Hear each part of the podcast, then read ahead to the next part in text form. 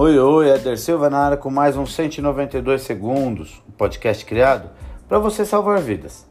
Realmente, ensinar como montar um kit de primeiros socorros eu considero o assunto muito importante.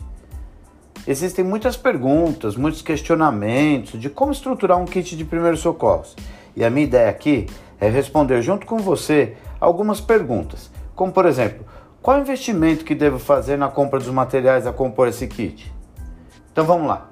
A primeira pergunta que nós devemos responder é para qual finalidade, para qual objetivo você vai usar esse kit. Por exemplo, é um kit para atividades esportivas? Ou você está em um grupo de ciclistas? Ou você faz trilhas? Para cada atividade terá os tipos específicos de emergências mais corriqueiras. Ou é um ambiente escolar com o público infantil e uma quantidade de pessoas consideravelmente maior. Para isso, eu devo ter uma quantidade maior de materiais disponíveis, que é a resposta da segunda pergunta. Qual a quantidade de pessoas que seu kit pode atender?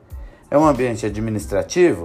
Aí eu posso ter um kit de equipamentos de monitoramento para emergências clínicas, como por exemplo um estetoscópio, um esfigmomanômetro, enfim. Aqui eu já consigo responder a nossa terceira pergunta, que é: quais as emergências mais comuns no seu ambiente? São emergências traumáticas, como por exemplo quedas, cortes, ou são emergências clínicas, como desmaios e hipertensão? Eu tendo a resposta da, da pergunta número 3, eu consigo partir para a quarta pergunta, que devemos ter em mente quanto eu pretendo investir nesse kit. Eu antecipo e digo que um kit básico para poucas pessoas, o investimento será mínimo, porque são materiais com valores bem em conta. Como, por exemplo, uma atadura. Você vai pagar aí na unidade cerca de 4 a 5 reais. São materiais acessíveis, sem um investimento muito alto. E agora, para finalizarmos o nosso kit, vamos para a quinta pergunta, que é qual o nível de treinamento que as pessoas que vão utilizar esse kit têm?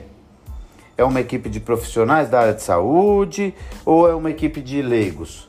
É muito importante a pessoa que está ali prestando os primeiros socorros entender até onde ela pode ir com base no seu treinamento. Não adianta eu montar um kit com uma série de medicamentos onde eu tenho um nível básico de primeiros socorros. Lembre-se, a administração de medicamentos compete a médicos.